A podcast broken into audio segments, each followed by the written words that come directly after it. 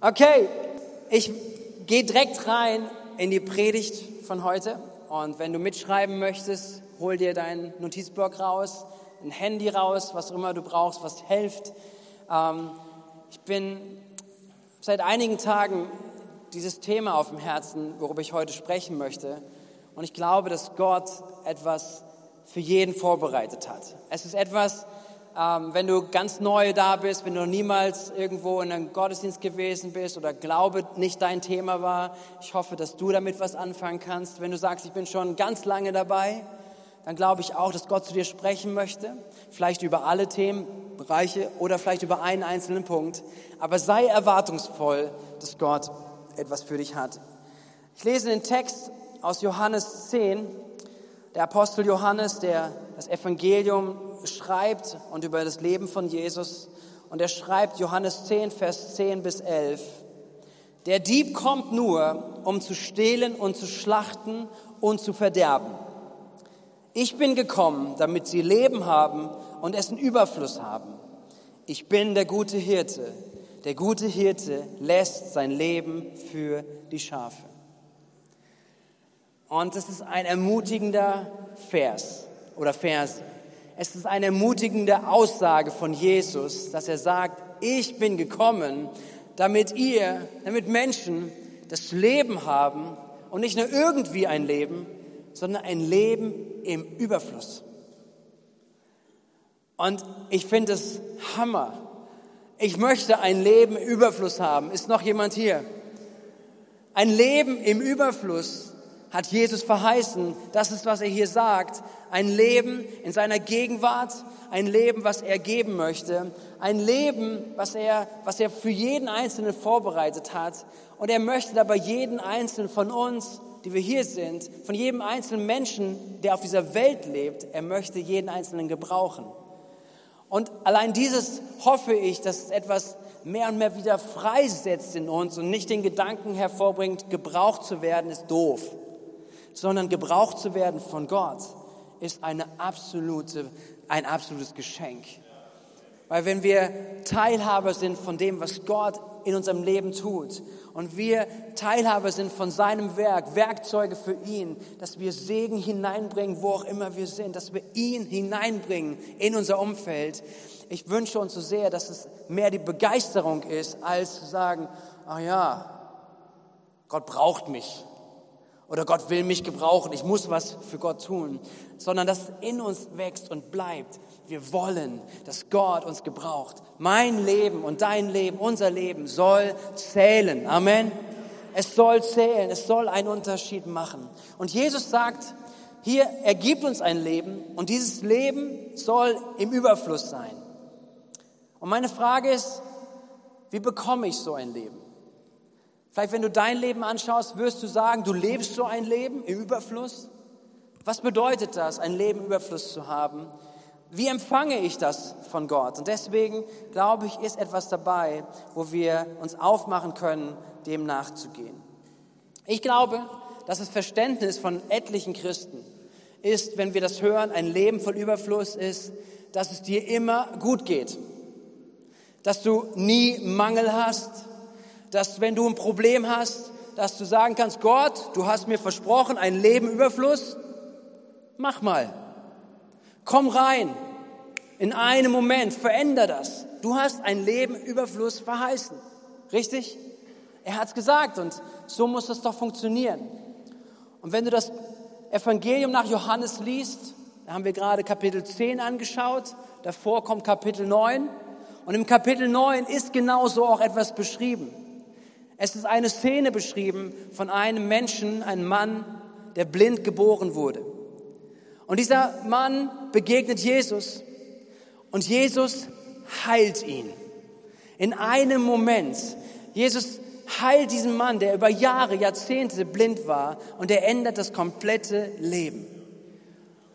Das ist das, was die Bibel beschreibt, was eine Realität ist, mit der wir uns beschäftigen, dass Gott in der Lage ist, in einem Moment dein ganzes Leben zu verändern, Umstände zu verändern, Krankheit zu heilen, einen Durchbruch zu geben in Situationen. Amen.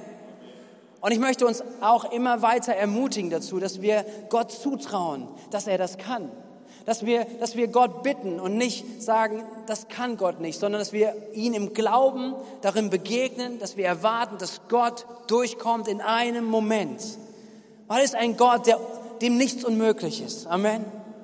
Gott ist nichts unmöglich. Er hat alles geschaffen. Alles folgt seinem Ruf. Alles ist unter ihm geordnet. Er ist in der Lage, alles zu verändern.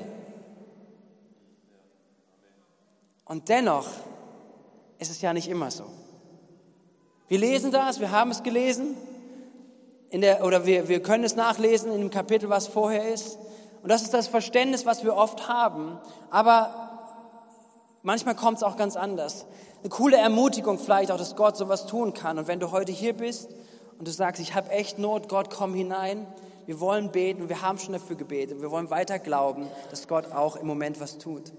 Eine Geschichte dazu, die auch ermutigend ist, ist eine aus einer Missionarsfamilie, die äh, ich von früher kenne, die in Frankreich leben, über Jahre, Jahrzehnte, als ganze Familie dorthin gezogen sind. Und sie haben über Jahre Gemeinde gebaut. Und was sie erlebt haben, ist nicht immer nur Erfolg, sondern ihnen ist immer wieder äh, das Auto aufgebrochen worden, ihre Wohnung ist ausgeraubt worden. Immer wieder haben sie enorm Druck bekommen von, von einem Umfeld, die sie als Ausländer abgelehnt haben in Frankreich und die sie abgelehnt haben, weil sie Missionare dort waren, weil sie Jesus hingebracht haben. Und es gibt einen Bericht von, von ihrer Tochter, die von der Schule nach Hause gekommen ist oder auf dem Heimweg war von der Schule und auf der Schule sexuell missbraucht worden ist, auf dem Schulweg sexuell missbraucht worden ist. Und sie kommt nach Hause, 12, 13, 14 Jahre alt, kommt nach Hause, steht völlig unter Schock. Und die Familie kommt zusammen, die Eltern kommen zusammen und sie beten mit ihrer Tochter, das, was sie als erstes tun. Sie beten mit ihrer Tochter, sie legen Hände auf, sie bitten, dass Gott hineinkommt. Und ein Wunder passiert. Denn als sie fertig sind mit Beten, ist bei ihr etwas passiert, dass die ganze Situation, die sie gerade erlebt hat, dass sie wie weggenommen ist. Sie kann sich gar nicht mehr dran erinnern. Sie kann sich nicht mehr an, an, an Details erinnern. Sie kann auch das Gefühl oder Gefühle, sie kann sich nicht mehr erinnern. Gott hat in einem Moment ein Wunder getan in ihrem Leben. Und sie berichtet davon auch, sie hat jetzt ein Buch geschrieben, ähm, das ist die Familie Lüttke, falls ihr das mal nachgucken wollt, das ist Daja Reichöhr, heißt sie. Sie hat ein Buch darüber geschrieben, über das, was sie erlebt hat in ihrem Leben. Und sie erlebt hat, wie Gott in einem Moment eingreift und Dinge verändern kann. Das ist unser Gott. Amen. Das ist unser Gott. Aber wenn wir hineinschauen, wie Gott uns einen Weg zur Erfüllung gibt, dann ist es nicht immer die Art. Und das ist die Botschaft, wo ich heute uns wirklich mit auch ermutigen möchte. Denn wenn wir hineinschauen, wie Gott Leben in Fülle gibt, geht er unterschiedliche Wege. Und ich sehe sogar einen Weg, den er viel häufiger geht. Wenn wir hineinschauen ins Alte Testament, ich nehme euch mit zu Abraham. Abraham, der Vater von dem ganzen Volk Israel, er bekommt eine Riesenverheißung. Er bekommt die Verheißung, du wirst einmal ein Stammvater eines riesengroßen Volkes sein. Und Gott möchte ihn segnen. Richtig? Aber wisst ihr, womit es beginnt? Es beginnt nicht damit, dass er sagt, dass Gott ihm sagt, da wo du bist, werde ich dich segnen. Sondern Gott ist das Erste, was er ihm sagt, nachzulesen in Genesis 15, wo Jesus sagt, äh, wo Gott zu Abraham sagt, verlasse deinen Heimatort. Verlasse das, wo du gerade bist. Geh weg an einen anderen Ort und ich werde dich segnen.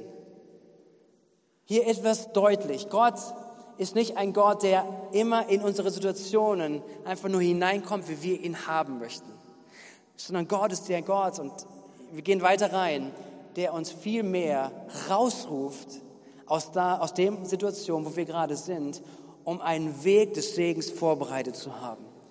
Und ein Weg und ein Leben der Erfüllung, was Gott geben möchte, ist nicht unbedingt immer der Ort, wo du jetzt gerade bist. Ich sage jetzt nicht von der Geografie, sondern ich sage von dem Ort, wo du dich gerade aufhältst, was deine Gedanken sind, wie du, wie du dich platzierst mit deinem Leben, wie du dein Leben baust, mag nicht immer der Ort sein, wo Gott sagt, da habe ich die Fülle für dich. Aber er hat verheißen, dass er uns ein Leben des Überflusses geben möchte. Seid ihr mit mir? Der Weg, den Abraham gehen sollte, war sein Heimatort zu verlassen, Gott zu folgen, zu vertrauen und Gott hat ihn gesegnet. Und es ist wie eine rote Linie, wenn du dieses Prinzip wahrnimmst. Lass uns weiter gucken. Einige Jahrhunderte später, das Volk Israel ist in Ägypten. Und mittlerweile hat es sich vermehrt, ist groß geworden, aber sie wurden versklavt von den Ägyptern. Sie waren nicht frei. Und Gott fängt jetzt an, sich um das Volk zu kümmern. Er sagt, ich habe einen guten Plan für euch. Aber wie war Gottes Plan? Gottes Plan war nicht, dass er gesagt hat, ich vernichte alle Ägypter.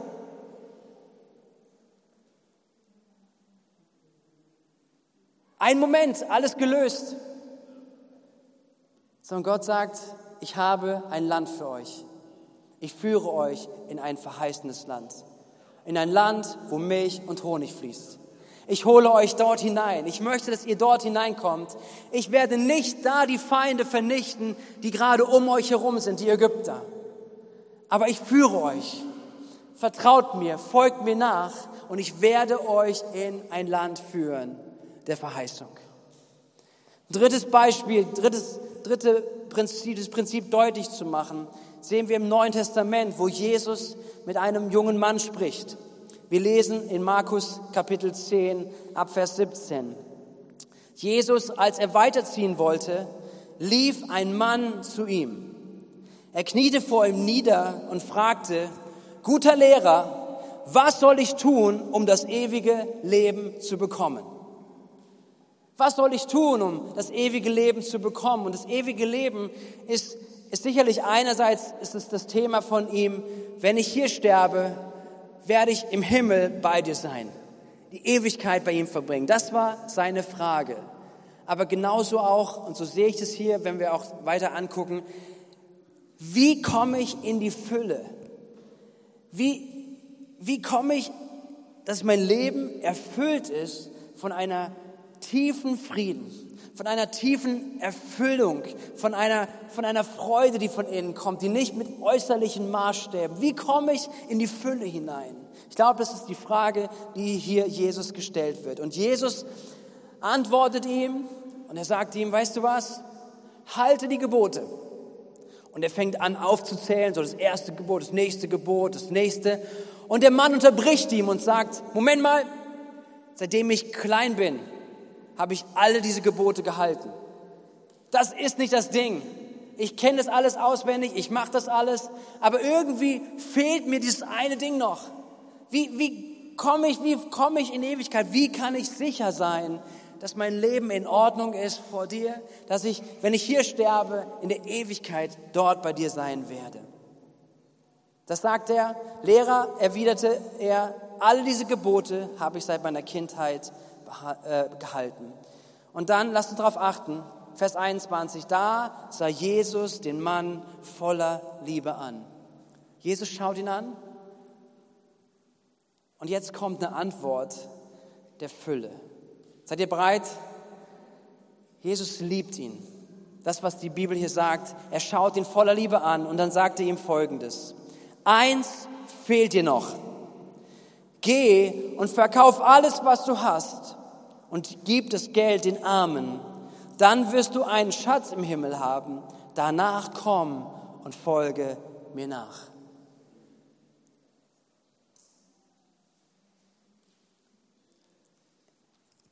Gefahr.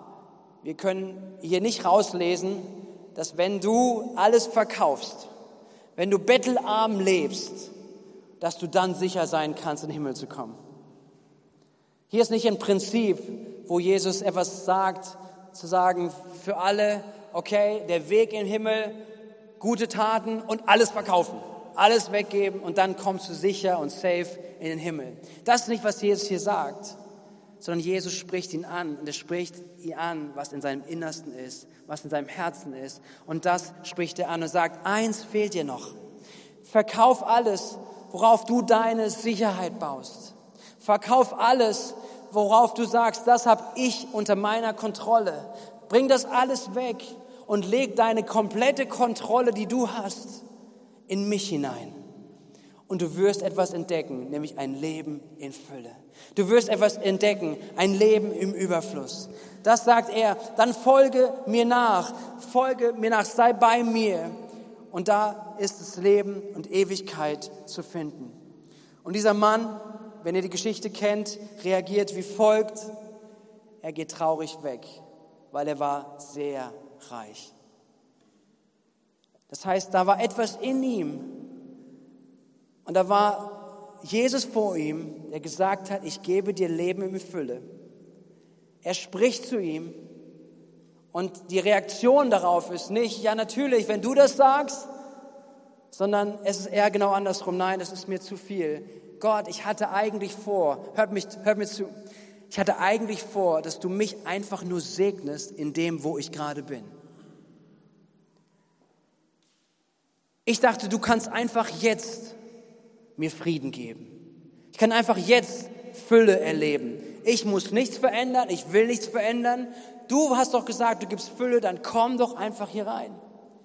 Und dieses Prinzip ist so wichtig, dass wir es sehen. Wir haben es jetzt an verschiedensten Situationen gesehen, dass Jesus eigentlich immer daran interessiert ist, uns zu segnen und Fülle zu geben, aber dass er mehr daran interessiert ist, auch dass wir nicht einfach nur sagen, Jesus, komm du in meine Situation hinein, sondern dass Jesus uns ruft, zu ihm zu kommen, bei ihm zu sein und dort Fülle zu erleben. Ich möchte das mit einem Bild nochmal deutlich machen und ich brauche einmal Unterstützung gerade, genau. Benedikt, kannst du mir das alles mal geben? Haben wir einen Applaus für den Benedikt?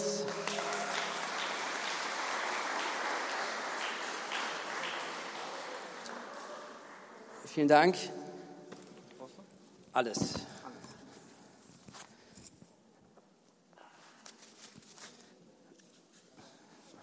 Mal gucken, was ich schaffe hier. Ah, vielen Dank, ja.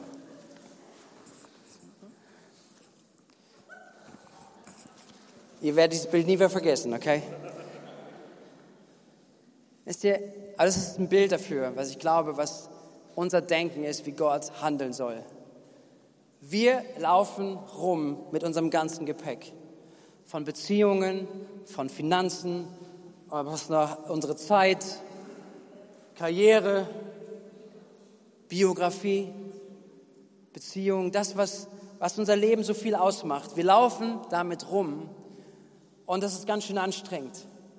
Und weil wir angestrengt sind, dann hören wir so ein Wort, was Jesus sagt, ich gebe das Leben in Fülle und ich denke mir, das ist kein Leben in Fülle. Und unsere Reaktion ist so oft, dass wir sagen, damit ich das Leben in Fülle bekomme, Jesus, komm du hier rein. Komm zu mir. Gib mir Fülle. Segne mich irgendwo, wenn ich meine Beziehung bin. Gott, ich habe oh, hab mich da verliebt in jemanden und Gott, hilf mir einfach, dass es funktioniert. Oder in meinen, was habe ich hier? Finanzen. Ja, heute haben wir aufgerufen, vielleicht zu geben, um einfach eine Not zu lindern in unserem Land. Und ich sage, aber ich will doch mein Haus kaufen. Oder mein neues Handy. Ich habe doch eigentlich was anderes vor und so weiter. Aber, aber Jesus hilft mir einfach, dass meine Finanzen gut sind, dass ich mein Haus krieg. Da gibt es Karriere. Wie oft beten wir, dass einfach das durchkommt, was wir vorhaben? Dass wir den Job kriegen, den wir denken, der gut ist. Und ich sage nicht, dass wir nicht beten dürfen. Amen. Hört ihr mich? Aber, aber wir, wir sind oftmals so voll mit all diesen Paketen und wir laufen damit rum und wir sagen, Gott, komm du mit hinein. Und den Punkt, den ich glaube, den der Heilige Geist machen möchte, wo der Heilige Geist sprechen möchte, ist, dass es einen enormen Wechsel in unserer Mentalität, in unserem Denken geben muss. Weil Gott hat nicht verheißen, einfach alles zu segnen, was wir uns vornehmen. Gott hat verheißen ein Segen in Fülle und Überfluss. Aber er hat nicht gesagt, einfach nur das, was du willst, werde ich segnen. Sondern der Moment, wo wir anfangen, in der Fülle zu leben, wo ich von überzeugt bin, dass Gott heute Morgen wirklich Menschen Durchbrüche schenken möchte, ist in dem Moment, wo wir anfangen zu sagen, das hier ist nicht das, was ich als erstes will, sondern was ich damit tue, ist, ich bringe es ans Kreuz. Meine Beziehung, meine Karriere,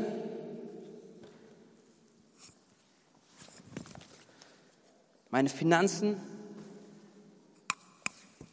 meine Biografie, all die Entschuldigungen, all die Anklage, all die Bitterkeit, all das, meine Zeit, mein Umgang damit, all das fange ich an abzugeben am Kreuz. Und im Moment, wo wir anfangen, nicht einfach zu sagen, komm du hinein, sondern wir nicht anfangen und lasst uns hier vorstellen, dass, dass wir anfangen, diese Dinge wirklich Jesus zu geben, an seinem Kreuz hinzulegen und anzufangen, mit ihm drüber zu sprechen und zu sagen, nicht nur, das ist nicht meine Gedanken, sondern anzufangen, es gehört mir nicht mehr. Ich gebe die Kontrolle darüber auf. Ich lege sie zu den Füßen von Jesus. Ich bringe sie ans Kreuz, dass in dem Moment eine Lebensveränderung stattfinden kann. Und in dem Moment etwas stattfinden kann, dass da, wo du dir Fülle in deinem Leben wünschst, da, wo du sagst, ich bin, ich schaffe das nicht mit meiner Zeit, dass du anfangen kannst, in dem Moment zu sagen, Gott, es ist nicht länger meine Zeit, sondern meine Zeit gehört jetzt dir. Es ist nicht mehr meine Zeit, sondern es ist deine Zeit. Und ich möchte dich fragen, was ich mit meiner Zeit machen soll. Und das ist so ein enormer Unterschied, richtig? Wenn wir anfangen, unseren Tag zu strukturieren und wir kommen aus diesem Denken heraus und so weiter, mein Leben ist voll, es ist meine Zeit, es gehört mir alles. Und ich möchte noch, dass Gott dazu kommt, zu dem Punkt zu sagen, Gott, meine ganze Zeit gehört dir. Meine Zeit, wie ich sie verbringe, wie viel ich am Handy bin und meine Zeit vergeude, wie viel ich sie mit anderen Dingen vergeude. Gott, ich will nicht nur einfach, dass du das segnest, sondern ich kehre um an deinem Kreuz und sage, diese Zeit, sie gehört dir. Und ich möchte, dass deine Zeit, dass diese Zeit unter deine Segen kommt, die dir gehört. Wisst ihr, es sind exemplarisch einige Baustellen, die wir in unserem Leben tragen. Und ich glaube, dass wir all diese Bereiche sehr gerne mit uns selber ausmachen möchten. Aber wenn wir anfangen, sie einzutauschen am Kreuz, das ist deine Biografie, das, was du erlebt hast, alles Negative, alle Verletzungen, all den Fehler und Schaden, die du gebracht hast, auch zu anderen Menschen. Du kannst, die kommen immer wieder hoch. Sie probieren dein Leben und dein Denken zu bestimmen. Nein, du bist nichts wert. Nein, du kannst keinen Unterschied machen. Nein, Gott kann dich nicht gebrauchen, nicht mit deiner Biografie. Wisst ihr was? Hier am Kreuz von Jesus verliert all das seine Macht. Wenn du sie behältst an deinem, an deinem Rücken, du läufst damit rum, sagst, oh Gott, hilf mir ein bisschen. Es ist nicht das, was Gott verheißen hat, sondern was passiert am Kreuz. Es stirbt. Es muss sterben. Es soll sterben. Es soll, nicht deine Biografie wird sich verändern. Du bist immer noch die gleiche Person. Du bist immer noch die gleiche Person mit der gleichen Geschichte. Aber die Auswirkungen werden sich verändern. Wenn wir sagen, okay, nicht mehr meine Gedanken, wie ich über mich selber denke, sondern Gott, wie du über mich denkst, soll mein Leben bestimmen, soll mein Denken bestimmen, jeden Tag meines Lebens. Gott, komm du nicht in mein Leben hinein, sondern Gott, ich gebe dir mein ganzes Leben, damit du es bestimmst, in deiner Biografie, in deinen Finanzen. Es gibt einen Spruch unter Pastoren und Predigern, dass wenn Menschen sich taufen lassen und sagen, ich möchte Jesus nachfolgen, dass alles dazugehört, aber man probiert so sein Portemonnaie noch oben rauszuhalten. Das kommt nicht unter Wasser. Das gehört mir. Und wisst ihr, dann beten wir darum, dass Gott uns finanziell segnet und Gutes tut. Und du hast doch versprochen, ein Leben Überfluss. Und wann kriege ich denn mein Haus? Und wann kriege ich meinen Urlaub? Wann kriege ich all das? Und es ist immer meine Finanzen. Aber in dem Moment, wo ich sage, Jesus, nicht mehr meine Finanzen, sondern ich lege diese Finanzen bei dir ab, sie gehören dir, fange ich jetzt an zu lernen, mit Jesus diese Finanzen zu leben. Was sind seine guten Gedanken? Was ist sein guter Plan im Umgang mit Finanzen für mich? Was hat er vor? Und vielleicht sagst du, ich habe keine Ahnung, was er dazu denkt. Dann fang an, die Bibel zu studieren. Fang an, Bibel zu lesen zum Thema von Geld, Umgang mit Finanzen. Fang an, mit Menschen darüber zu sprechen, wo du sagst, hey, so wie sie mit Geld umgehen und sie Jesus nachfolgen, das begeistert mich. Ich möchte davon lernen. Weil ich nicht länger jemand sein möchte, der einfach nur sein Leben baut. Hört ihr mich? Und ich glaube, das ist wirklich ein Ruf des Heiligen Geistes in uns. Gott möchte uns herausrufen, dass wir nicht einfach unser Leben bauen, mit unserer Zeit, mit unserer Karriere, mit unseren Finanzen, mit unseren Beziehungen, sondern dass wir anfangen, sein, unser Leben durch ihn zu leben. Mit all dem, mit allem, was dazugehört. Und ich weiß, ich spreche dazu vielen Leuten, das ist kein neues Thema. Aber vielleicht ist es wichtig, heute zu hören, weil du angefangen hast, manche Themen wieder zurückzunehmen, die du einmal Jesus gegeben hast. Und wieder neu zu fragen, Jesus, nicht meine Zeit, sie gehört nicht mir und ich kann damit machen, was ich möchte. Und wenn ich so ein bisschen ja auch noch was irgendwie für dein Reich mache, dann ist doch okay. Karriere, meine Ziele. Suche ich als erstes das, was ich will. Oh, ich hätte so Bock darauf und Hauptsache viel Geld, Hauptsache das, Hauptsache das. Und dann betest du Gott, aber hilf mir doch, dass meine Karriere gelingt. Oder gehst du rein und sagst, Gott, ich gebe auf. Du kennst mein Herz, du kennst meine Wünsche. Aber Gott, ich folge dir nach.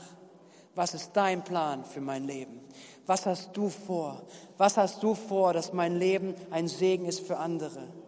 Jesus hat uns berufen, dass wir sagen, dass wir Jünger sein sollen, die sagen, wir trachten zuerst nach dem Reiche Gottes und nach seiner Gerechtigkeit. Ist das eine Frage, wenn wir über Beruf nachdenken? Oder ist es unser Ding, was wir durchziehen? In unseren Beziehungen genauso. Hey, ihr habt die Beispiele hier, ihr könnt es euch vorstellen, oder?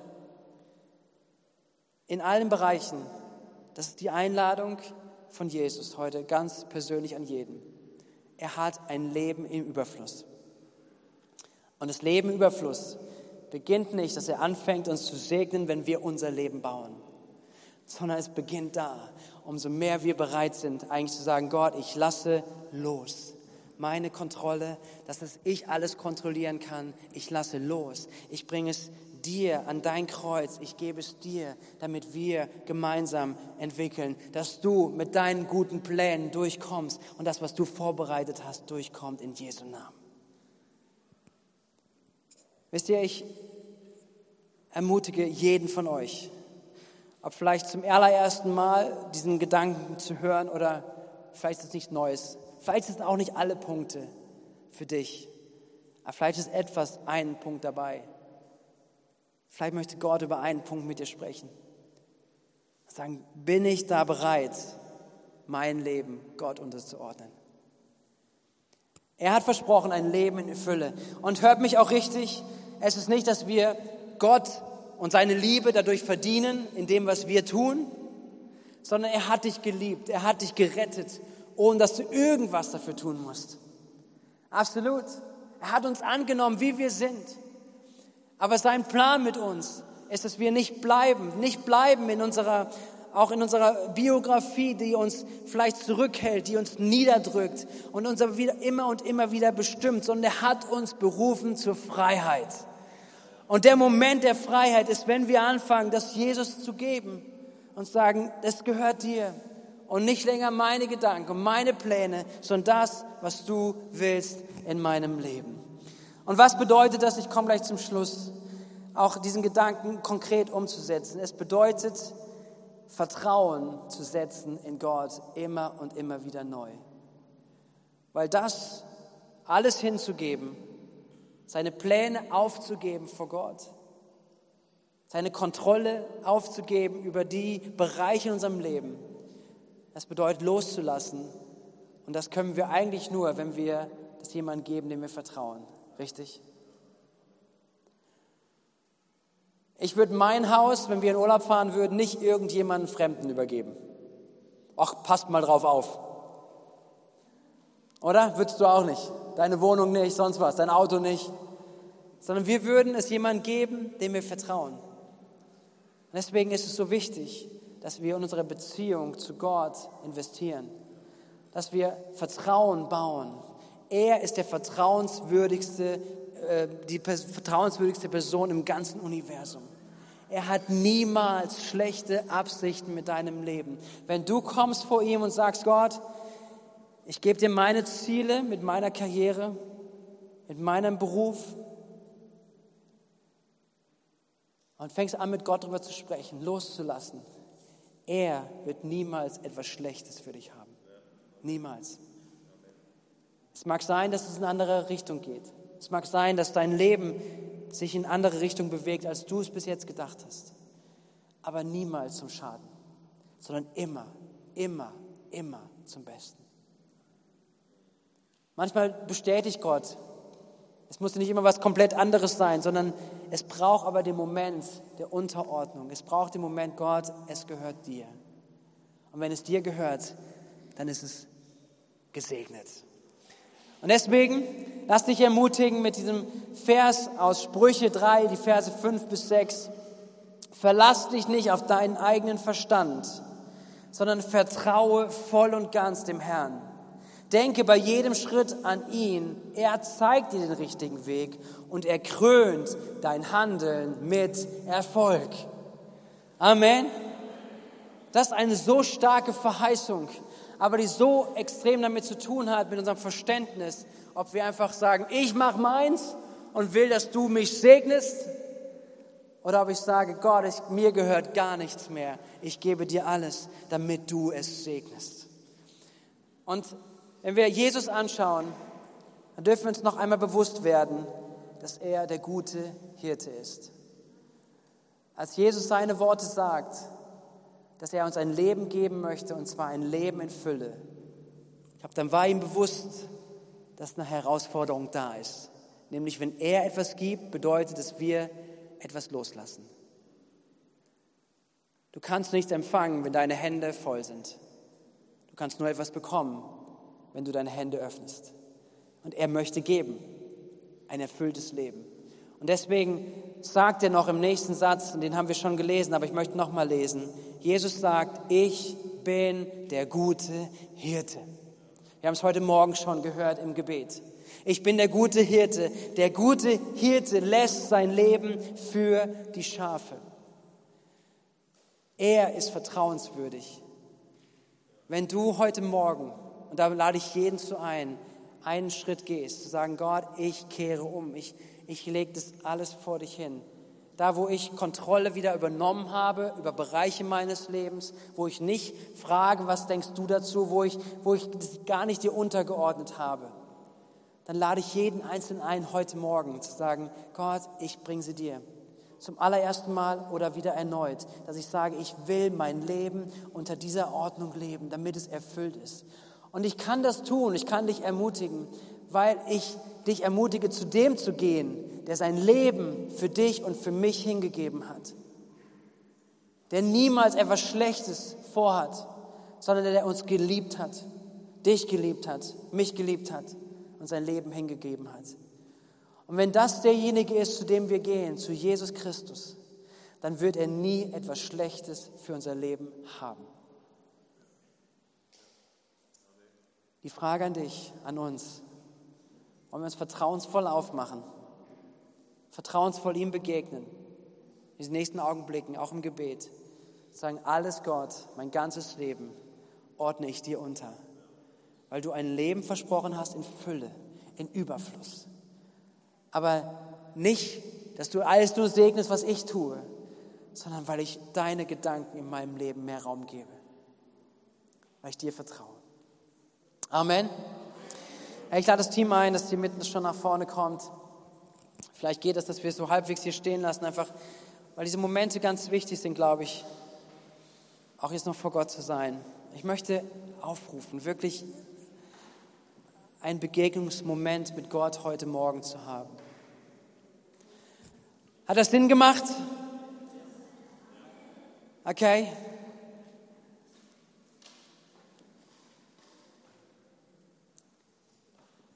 Und es macht dann auch Sinn zu reagieren. Es macht Sinn, heute Morgen den Moment zu haben. Herausfordernd? Ja.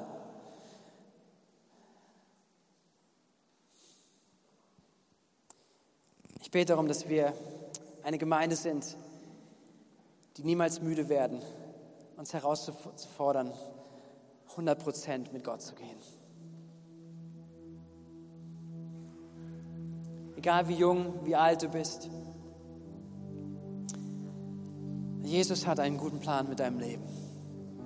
Jesus hat ein Leben im Überfluss verheißen. Und er möchte, dass wir es entdecken. Und er lädt dich ein, heute Dinge zurückzulassen, die du so schwer in deinem Leben trägst, weil du denkst, ich muss ja die Verantwortung wahrnehmen. Heute Morgen ist eine Zeit, wo Gott Befreiung schenken möchte, Freiheit geben möchte, weil wir es ihm anvertrauen. Darf ich uns einladen, dass wir aufstehen gemeinsam?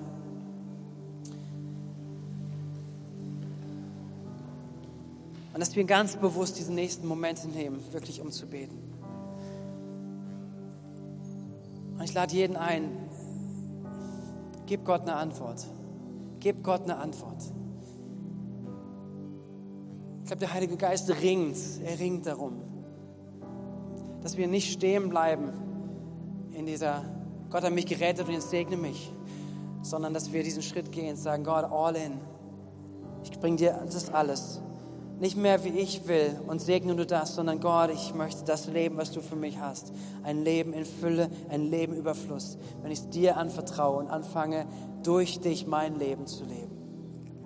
Und Jesus, ist unser Gebet an diesem Morgen, dass du erstens diese Worte und dein Wort vor allen Dingen überträgst in jedes einzelne Herz, dass es empfangen werden kann und dass es Glaube weckt Gott, mein Gebet ist heute Morgen, dass heute Freiheit kommt, dass wir ein Stück mehr von dieser Fülle, die du verheißen hast, sehen werden in unserem persönlichen Leben. Und zwar an dem Moment, wo wir beginnen aufzugeben. In dem Moment, wo wir beginnen zu sagen, nicht mehr alles, was wir uns ausdenken, sondern wir ordnen es ganz bewusst unter dich. Wir bringen es ans Kreuz, an den Ort, wo Heilung ist, wo Vergebung ist, wo Wiederherstellung ist, wo Vision, wo Hoffnung und Zukunft ist. Und Jesus, wir kehren um, da wo wir selber uns wieder ins Zentrum gebracht haben, da wo wir Kontrolle wieder übernommen haben. Gott, ob es in einem einzelnen Bereich ist, ob es im Umgang mit unserer Zeit ist, die wir vielleicht so oftmals weglaufen lassen. Jesus, ich bitte dich, dass heute Morgen Glaube wächst, dir zu vertrauen in all unseren Bereichen. Dass wir dich neu einladen. Dass du durch dein Wort, durch den Heiligen Geist zu uns sprichst und redest. Neu. In Jesu Namen. Hey, wenn das du bist, dann fang doch da an, wo du gerade stehst. Fang an zu beten. Fang wirklich an zu beten und bring Gott dein Leben. Bring Gott dein Leben, bring Gott deine Bereiche, bring Gott einen Bereich, bring Gott alles hin, was auch immer es bedeutet heute Morgen. Aber lasst uns jetzt nicht aufhören und nach Hause gehen, sondern Gott möchte uns Fülle geben. Gott möchte uns Fülle geben Überfluss. Komm, fang an zu beten. Fang an zu beten, da wo du bist. drück das aus mit deinem Mund. Denn wenn wir glauben in unserem Herzen und sprechen mit unserem Mund, das hat Kraft, auch Kraft zum Leben, Kraft zur Erneuerung im Namen von Jesus. Komm, fang an zu beten. Fang an zu beten, da wo du gerade bist. Komm, fang an zu beten. Fang an mit Jesus darüber zu sprechen, eine Antwort zu geben in diesen Momenten. Halleluja, Jesus.